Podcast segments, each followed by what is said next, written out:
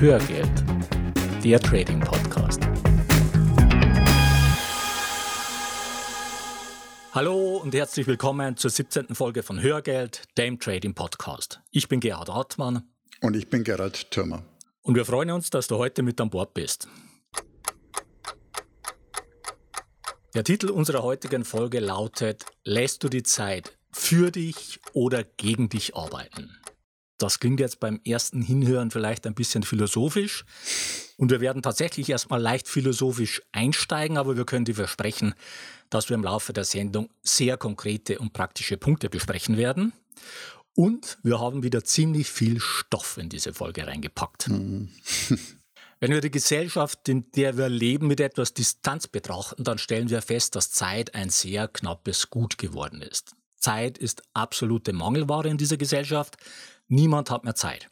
Und das gilt nicht nur für Manager oder Unternehmensberater, bei denen ohnehin klar ist, dass sie 60 bis 80 Stunden oder noch mehr pro Woche im Hamsterrad laufen, sondern das gilt mittlerweile praktisch für alle Berufs- und Gesellschaftsgruppen.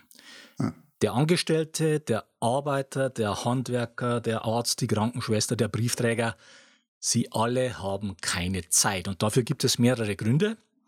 Ein Grund ist, dass wir irgendwann angefangen haben, Zeit gegen Geld zu verrechnen.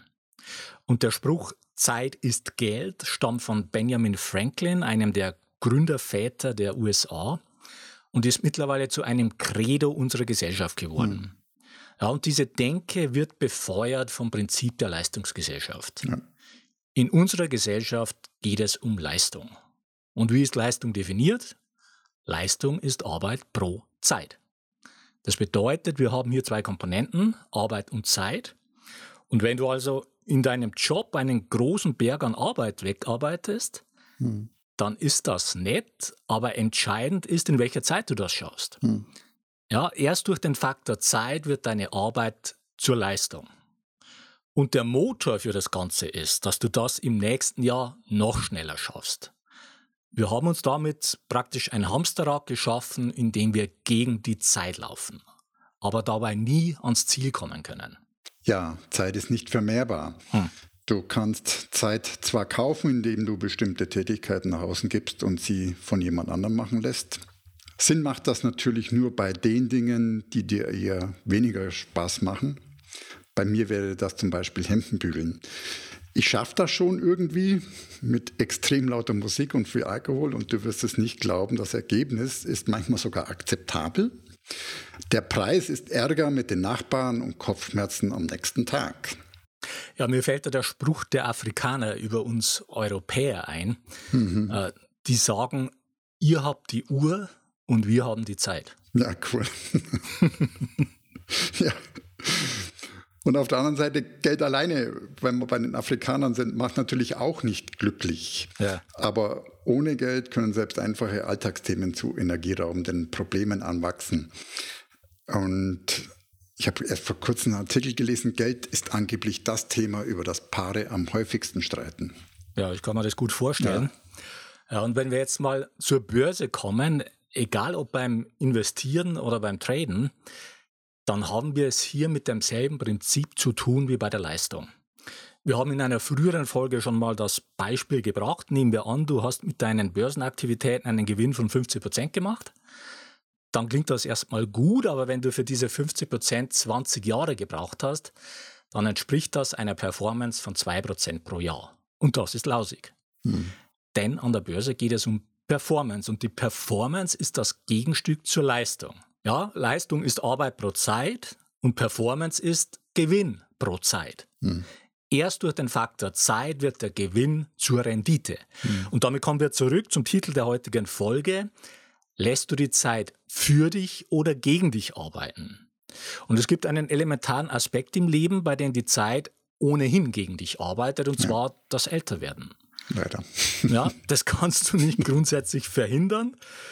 Und Gerald, ich glaube, wir beide sind mittlerweile in einer Generation, wo wir das absolut bestätigen mhm. können. Das Leben ist nun mal endlich und ab einem gewissen Zeitpunkt werden die Möglichkeiten, die du hast, weniger. Und irgendwann sind sie bei Null. Mhm. Auf der anderen Seite gibt es natürlich auch Felder, wo die Zeit für dich arbeitet. Gott sei und, Dank. Ja. und wenn sie das soll, musst du der Zeit auch Zeit lassen. Beispiel Geschäftsaufbau übertragen. Wenn du den Samen gesät hast, lass ihm die Zeit, bis er aufgeht. Dann gibt es ja auch noch das Sprichwort, die Zeit heilt Wunden. Hm.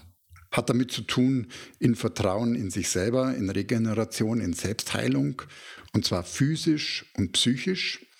Wir wissen zwar, dass es funktioniert, aber mit diesem Vertrauen in die Zeit und uns tun wir uns in unserer Zeit irgendwie immer schwerer. Hm.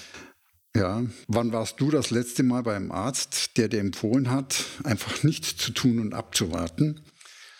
Das macht sich zum einen auf der Rechnung als auch in Bezug auf unsere Erwartungshaltung weniger gut. Jetzt hier ohne den Bankberater schlecht reden zu wollen, leider steckt der genau in der gleichen Situation wie der Arzt. Hm. Genau, und wo Zeit auch für uns arbeitet, ist Erfahrung. Erfahrung sammeln braucht Zeit. Das kannst du im Gespräch mit einem erfahrenen älteren Menschen spüren. Aber es gibt auch Stellen im Leben, wo sinnvolle Abkürzungen angeboten werden. Beispiel Geldanlage natürlich. Hm. Fest steht, wenn du dich nicht um deine eigene Geldanlage kümmerst, arbeitet die Zeit massiv gegen dich. Ja. Beispiel Inflation. Ja, schauen wir uns das nochmal konkret in Zahlen an. Wir hatten es auch früher schon mal gebracht. Hm. Das Inflationsziel der Europäischen Zentralbank für die Eurozone liegt bei 2%. In Deutschland hatten wir im April genau diese 2% Inflation und im Mai waren es 1,5%. Und rechnen wir jetzt mal diese 2% auf 20 Jahre hoch, dann kommen wir auf eine Preissteigerung von 49% Mhm. Das hm. heißt, nach 20 Jahren brauchst du fast 50% mehr Geld, um dir das leisten zu können, was du dir heute leistest. Ja. Und nach 30 Jahren liegt die Preissteigerung schon bei 81 Prozent. Das heißt, die Inflation arbeitet über die Zeit massiv gegen dich. Auf der anderen Seite haben wir auch noch die Opportunitätskosten. Hm. Also wenn du es verpasst, dich von Zeit zu Zeit nach besseren Plätzen für dein Geld umzuschauen. Ja, und diese Tatsache, dass die Zeit über Inflation und Opportunitätskosten gegen dich arbeitet, gilt nicht nur für den Fall, dass du dich gar nicht um deine Geldanlage kümmerst, sondern auch dann, wenn du dein Geld unprofitabel anlegst. Ja, wenn du also dein Geld in Zinsanlagen steckst, dann lässt du die Zeit voll gegen dich arbeiten. Du kannst damit nicht mal mehr die Inflation ausgleichen, geschweige denn Kapital aufbauen. Und jetzt schauen wir uns mal ein paar weitere Mechanismen an, wie die Zeit gegen dich arbeitet. Und grundsätzlich können wir dabei zwei Varianten unterscheiden, nämlich eine lineare und eine exponentielle. Ein Beispiel für die exponentielle Variante haben wir gerade gehört, nämlich die Inflation. Die Inflation hat einen negativen Zinseszinseffekt eingebaut. Ja. Ja, eine Inflation von 2% pro Jahr summiert sich nach 20 Jahren eben nicht auf 2 mal 20, also 40 Prozent, sondern auf 49 Prozent. Das ist ein Unterschied von 9 Prozentpunkten. Und nach 30 Jahren kommen da nicht 30 mal 2 Prozent, also 60 Prozent raus, sondern 81 Prozent ein Unterschied von 21 Prozentpunkten. Hm, ja, das Ganze entwickelt sich also nicht linear, sondern exponentiell. Und dieser exponentielle Effekt wird umso stärker, je mehr Zeit vergeht. Ein weiteres Beispiel. Vielleicht gehörst du ja zur diskriminierten Spezies der Raucher. Nehmen wir an, du rauchst eine halbe Schachtel am Tag bei einem Preis pro Schachtel von, sag mal, 6 Euro, macht das in 20 Jahren 21.900 Euro. Ja, das wäre die lineare Betrachtung. Da aber davon auszugehen ist, dass die Zigarettenpreise auch künftig steigen, wirkt das Ganze auch wieder exponentiell und bei 2% Inflation pro Jahr macht das dann nicht mehr 21.900, sondern mehr als 26.000 Euro. Muss man erstmal ran schaffen. Ja, oder nehmen wir ein Sky-Abo. Mhm. 53 Euro monatlich, das sind in 20 Jahren 12.700 Euro. Linear. Mit 2% Preissteigerung pro Jahr summiert sich das nach 20 Jahren auf 15.400 Euro. Und wenn wir Rauchen und Sky auf 40 Jahre hochrechnen, dann stehen da 104.000 Euro, die die Zeit gegen dich gearbeitet hat. Hm, hm. Jetzt versteh uns bitte nicht falsch. Wir wollen dir weder das Rauchen noch dein Sky-Abo madig machen. Es geht uns einfach darum, dass du dir bei deinen Anlageentscheidungen und bei deinen Ausgaben den Faktor Zeit bewusst machst. Mhm. Wenn du regelmäßige Konsumausgaben tätigst oder Abos abschließt, dann rechne diese Kosten auf die Laufzeit hoch, ja. inklusive Inflation. Ja. Ja, das ist der reale Betrag, den du wirklich ausgibst. Nicht die 3 Euro am Tag oder die 53 Euro im Monat, sondern 104.000 Euro in 40 Jahren. Und für die konkrete Berechnung hilft dir der Ausgabenrechner. Das ist ein Excel-Sheet von mir, mit dem du deine Ausgaben auf die Laufzeit hochrechnen kannst, inklusive Inflation. Den Link für den kostenlosen Download findest du in den Show Notes unter hörgeld.com slash 017. Und in diesem Zusammenhang lohnt es sich natürlich auch auf die Kosten zu schauen, wenn wir an der Börse agieren. Da haben wir zum einen die Spreadkosten oder Gebühren und die sind nicht immer ganz transparent. Erstmal kurz erklärt, was ist der Spread? Der Spread ist die Differenz zwischen dem Kauf- und Verkaufspreis. Hm. Du kaufst also immer zum höheren und für dich schlechteren Briefkurs, also Englisch Ask, und verkaufst zum niedrigeren Geldkurs, Englisch Bit. Und der Spread ist keiner Regelung unterworfen und liegt im Ermessen des Brokers. Oh. Die sogenannte Geldbriefspanne spiegelt also die Bruttogewinnspanne des Brokers wider. Beispiel Forex, um transparent zu machen, wie, wie die eigentlichen Kosten dort sind. Oh. Ein Lot entspricht 100.000 Stück der Basiswährung, die du handeln möchtest. Und im Forex-Bereich ist das durchaus eine gängige Handelsgröße bei mittleren Konten. Und der Spread drückt sich hier typischerweise in Pips, in sogenannten Pips aus. Ein Pip ist dabei der Wert der vierten Stelle hinter dem Komma, und zwar in der Basiswährung. Er liegt normalerweise zwischen 1 und 4 Pips der Spreads, manchmal noch höher. Das richtet sich oft nach der Uhrzeit und dem zu handelnden Währungspaar. Daraus ergeben sich also Spreadkosten von 10 Euro pro Pip, wenn die Basiswährung Euro ist. Ah. Und das muss erstmal verdient sein. Als Beispiel bei einem Profit-Target von beispielsweise 20 Pips gibt es genug Strategien dafür, macht ein Spread von 4 Pips 20 Prozent aus. Ja, rechnen wir das mal kurz hoch, wenn du zum Beispiel einen Trade pro Tag machst mhm. und im Schnitt einen Spread von 2 Pips hast. Dann sind das in 20 Jahren über 100.000 Euro, die du zahlst. Mhm. Einfach mal so. Das merkst du gar nicht. Ja. Genau, und dann auch nochmal ein Blick auf die Ordergebühren oder Vorkosten. Und die sind zum einem Großteil für den Anlageerfolg mitverantwortlich. Und zwar haben wir hier die Ausgabeaufschläge und Rücknahmeabschläge, Verwaltungsvergütung, Provisionen, Depotgebühren. Die fallen übrigens auch bei Vorgesellschaften an. Ah. Transaktionskosten, Marktbeeinflussungskosten, die werden nirgends ausgewiesen. Die kommen einfach bei großen Wertpapierpositionen zustande. Wir hatten es in der vorigen Folge schon mal. Kauforders können bei großen Positionen nur über dem eigentlichen Marktpreis ausgeführt werden, beeinflussen also selbst den Markt. Ah. Dann haben wir noch performanceabhängige Gebühren, also Anreize für den Fondsmanager. Und ein Teil davon wird auch publiziert, also jeder Publikumsfonds ist verpflichtet, die Total Expense Ratio, abgekürzt TER, zu veröffentlichen. Und hier liegen die typischen Kosten per annum zwischen 2 und 4 Prozent. Und da sind noch nicht enthalten die performanceabhängigen Gebühren, die Marktbeeinflussungsfaktoren, Kosten, die über Dachfonds entstehen. Die Ausgabeaufschläge kommen noch obendrauf und top. Bei Investmentfonds fangen diese in der Regel bei 1% an und können bis 5% und noch höher gehen. Hm. Ja, und nachdem heute ich hier für die Hochrechnungen zuständig mhm, bin, hier gleich, das, ja, hier gleich das Beispiel dazu. Nehmen wir an, du steckst 10.000 Euro in einen Fonds und dieser Fonds macht in den kommenden 20 Jahren 10% pro Jahr vor Kosten, was erstmal ein sehr respektables Ergebnis ist für einen Fonds. Ja. Dann hättest du nach 20 Jahren gut 67.000 Euro. Wenn der Fonds jetzt Kosten in Höhe von 3% hat, was für einen Aktienfonds nicht zu hoch angesetzt ist, dann bleiben dir von diesen 67.000 Euro noch 38.700. Mhm. Du zahlst also über 28.000 Euro an Fondskosten. Hier lässt du die Zeit gegen dich arbeiten. Mhm. Nehmen wir ein anderes Beispiel. Einige unserer Hörer machen zum Beispiel Stillhaltergeschäfte mit Optionen. Das funktioniert so, dass du beispielsweise eine Call-Option verkaufst, weil du davon ausgehst, dass der zugrunde liegende Basiswert, also zum Beispiel eine Aktie, nicht mehr weiter steigt. Und damit wettest du gegen den Käufer der Option, der darauf setzt, dass die Aktie sehr wohl weiter steigt. Ja. und für diesen Verkauf dieser Option erhältst du eine Prämie, sagen wir 3% vom Aktienkurs. Und nehmen wir jetzt mal an, die Aktie steht bei 100 Dollar, dann bekommst du also für den Verkauf der Option 3 Dollar und da Optionen in 100er Kontrakten gehandelt werden, macht das eine Einnahme von 300 Dollar.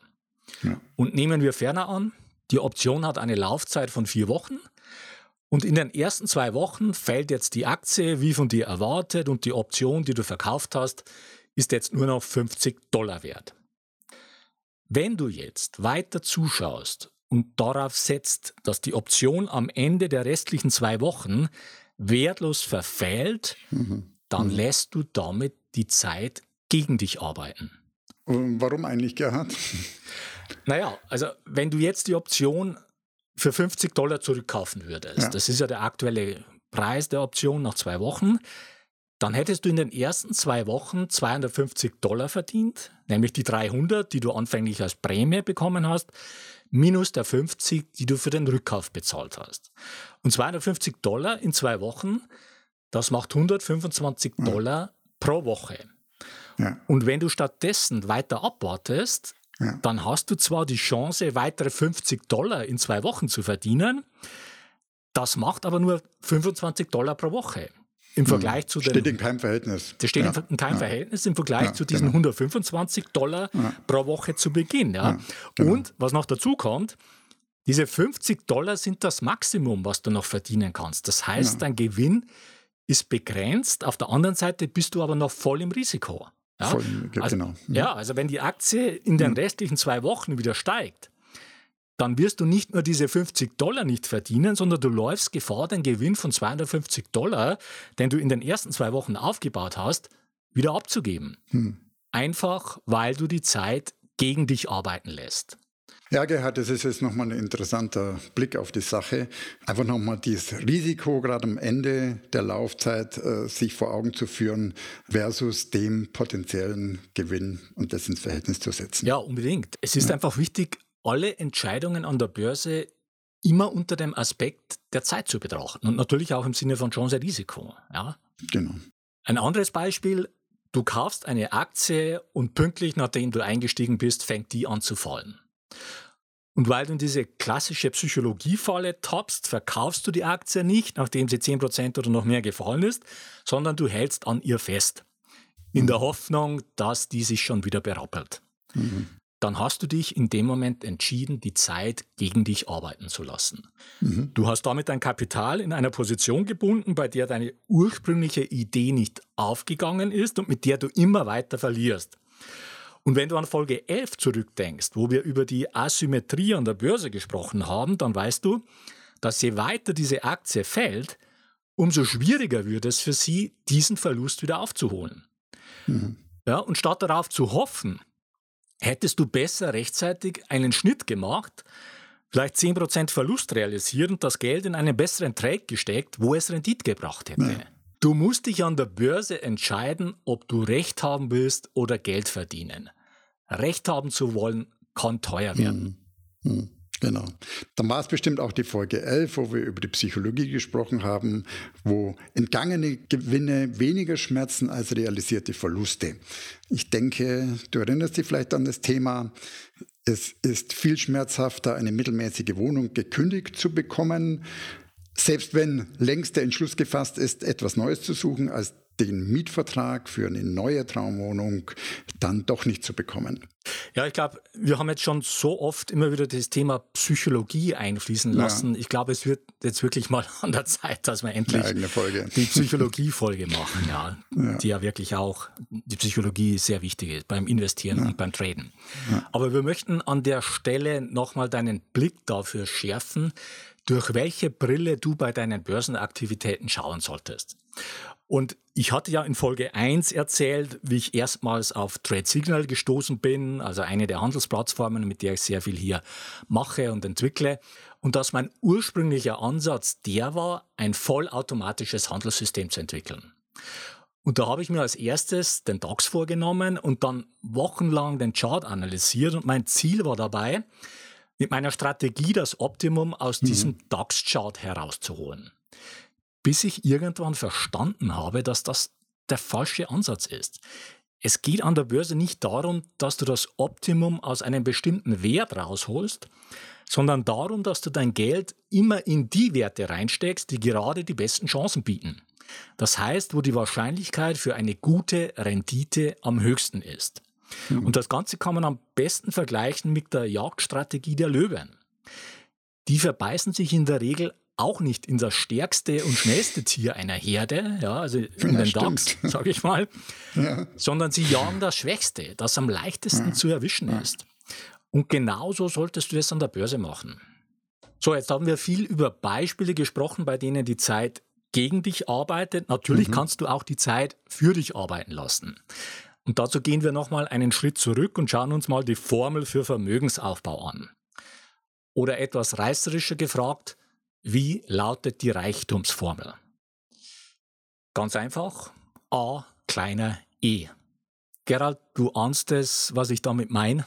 Ja, ich vermute, die Ausgaben kleiner zu halten wie die Einnahmen. Ja, genau. Weil du baust systematisch Kapital auf, indem du konsequent weniger ausgibst, als du einnimmst. Ja, ja. Und die Differenz daraus legst du rentabel an, sodass dort die Zeit für dich arbeitet. Und wie du das mit Hilfe des Mehrkontenmodells machst, das haben wir in den Folgen 5 und 7 besprochen. Ja, ja und nochmal zur Verdeutlichung. Aus einem monatlichen Sparplan mit 100 Euro werden bei 8% Rendite nach 30 Jahren 142.000 Euro. Und wenn du monatlich 300 Euro wegpackst, sind das nach 30 Jahren 425.000 Euro. So arbeitet die Zeit mhm. für dich und zwar exponentiell. Mhm. Ein anderes Beispiel. Du hast 10.000 Euro in einer Aktie, die dir 10% pro Jahr bringt. Nach 20 Jahren werden aus diesen 10.000 Euro 67.000 Euro. Das haben wir vorhin ja. schon mal gehört ja. bei, bei den Fonds. Wenn das Unternehmen jetzt eine jährliche Dividende von, sagen wir, 3% ausschüttet und du diese Dividende sofort wieder in die Aktie reinvestierst, dann hast du nach 20 Jahren nicht 67.000, sondern 115.000 mhm. Euro. Mhm. Und wieder hast du die Zeit für dich arbeiten lassen. Und damit kommen wir zum Fazit für die heutige Folge. Erstens, du kannst die Zeit für dich oder gegen dich arbeiten lassen. Zweitens, du solltest dazu eine bewusste Entscheidung treffen. Wenn du keine bewusste Entscheidung in Bezug auf die Zeit triffst, dann hast du automatisch eine schlechte Entscheidung getroffen. Ja. Die Zeit wird dann einfach gegen dich arbeiten. Hm. Ja, und wenn du dir klare Ziele setzt, dann können die dir helfen, deine Strategie entsprechend konsequent ja. umzusetzen. Drittens, Mache dir bei deinen regelmäßigen Ausgaben bewusst, was die wirklichen Beträge sind, indem du die Ausgaben auf die Zeit hochrechnest. Dabei hilft dir der Ausgabenrechner, den Link für den kostenlosen Download findest du in den Show Notes. Und viertens, je früher und je länger du die Zeit für dich arbeiten lässt, umso mehr lohnt sich das für dich. Und zwar umso exponentiell mehr. Ja, ja. So, und jetzt zu unserem Pick der Woche. Wir hatten ja eingangs über Inflation gesprochen und heute werfen wir mal einen anderen Blick auf Inflation. Bin gespannt, war ja genug los die Woche. ja, die Inflationsrate wird ja auf Basis eines repräsentativen Warenkorbs von den entsprechenden Behörden ermittelt. Und die Kriterien, wie sich dieser Warenkorb genau zusammensetzt, die werden im Laufe der Zeit auch immer wieder mal geändert, was natürlich einen entsprechenden Effekt auf die offiziell ermittelte Inflationsrate hat. Es gibt aber noch einen anderen Ansatz, eine Inflationsrate zu ermitteln und der ist ziemlich frei von den Verlockungen, das Ergebnis irgendwie optimieren zu wollen. Und zwar betrachtet man dabei das Wachstum der Geldmenge M3 und zieht davon das Wachstum des Bruttoinlandsproduktes ab. Mhm. Ja, und Focus Money hat das mal in Heft 10 für die Jahre 2005 bis 2015 für den Euroraum gegenübergestellt. Mhm. Und das Ergebnis ist ziemlich heftig, aber ja. eigentlich auch wie zu erwarten. Statt einer Preissteigerung von offiziell 20 Prozent in diesen elf Jahren kommt dabei eine Steigerung ja. von 65 Prozent raus. Okay. Ja, und irgendwie habe mhm. ich das Gefühl, mhm. dass das näher an der Realität ist. Mhm. Ja, irgendwie schon. So, und damit kommen wir jetzt zu unserer Bitte in eigener Sache. Wenn dir unser Podcast gefällt, dann würden wir uns freuen, wenn du eine kurze Rezension in iTunes reinstellst. Das geht ganz einfach und schnell und hilft uns im Ranking weiter nach oben zu kommen und besser gefunden zu werden und ist für uns eine zusätzliche Motivation, mit Hörgeld weiterzumachen. Und wir freuen uns auch über Likes auf facebook.com slash Hörgeld. Und wenn du Fragen oder Anregungen für uns hast oder wenn wir bestimmte Themen vertiefen sollen, dann schreib uns bitte an feedback.hörgeld.com oder nutzt die Kommentarfunktion auf unserer Webpage hörgeld.com. Vielen Dank an alle, die uns diese Woche wieder 5-Sterne-Bewertungen auf iTunes gegeben haben. Ja, vielen Dank und so viel für heute. Die Shownotes zur heutigen Sendung mit ergänzenden Charts und Links findest du unter hörgeld.com slash 017. Bleibt noch der Ausblick auf die nächste Folge. Wir sind gerade dabei, das Thema für Folge 18 auszuwählen. Das hängt noch von einem Termin ab, der momentan in der Abstimmung ist. Aber egal wie es ausgeht, in zwei Wochen sind wir wieder mit einer neuen Folge on Air. Bis dahin eine gute Zeit. Ja, mach es gut und wir wünschen dir weiter viel Spaß mit dem Thema Börse. Und wir laden dich ein, auf diesem Weg die Verantwortung für deine Vermögensanlage selbst in die Hand zu nehmen. Die Geschichte geht weiter.